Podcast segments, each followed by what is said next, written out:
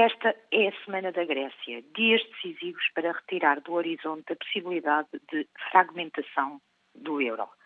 O governo grego conseguiu o que sempre pediu, que o seu problema fosse discutido ao nível político. Fez-se uma cimeira extraordinária.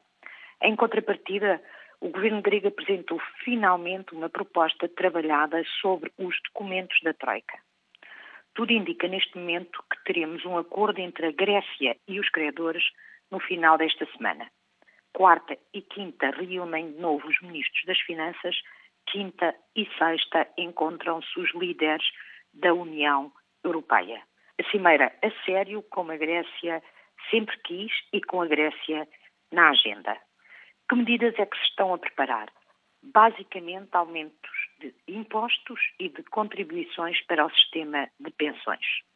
Tudo correr bem, a Grécia receberá a nova tranche do empréstimo e pagará o que deve ao Fundo Monetário Internacional durante o fim deste mês, assim como terá dinheiro para pagar os salários aos funcionários públicos e as reformas aos pensionistas.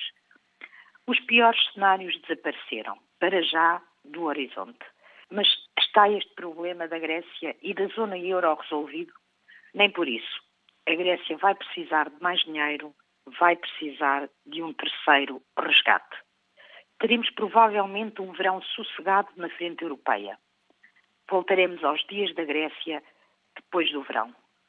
Para que a crise no euro se resolva de vez, é preciso esquecer a dívida, deixar, sobretudo, de falar dela. À boa maneira europeia, a dívida anda a ser reestruturada sem que ninguém se dê conta disso. O exemplo é o que disse Angela Merkel na cimeira extraordinária do euro. A Grécia só tem de devolver os empréstimos dentro de muitos anos. Por isso, o problema da dívida não é o mais urgente, disse a chanceler alemã. De facto, urgente, mesmo muito urgente, é devolver a confiança na zona euro para que apareça o investimento que crie emprego e riqueza. O que se vai passar esta semana pode ser um passo para ganhar essa confiança para o crescimento. Mas não chega. É preciso esquecer de vez a dívida. É preciso voltar a confiar no euro.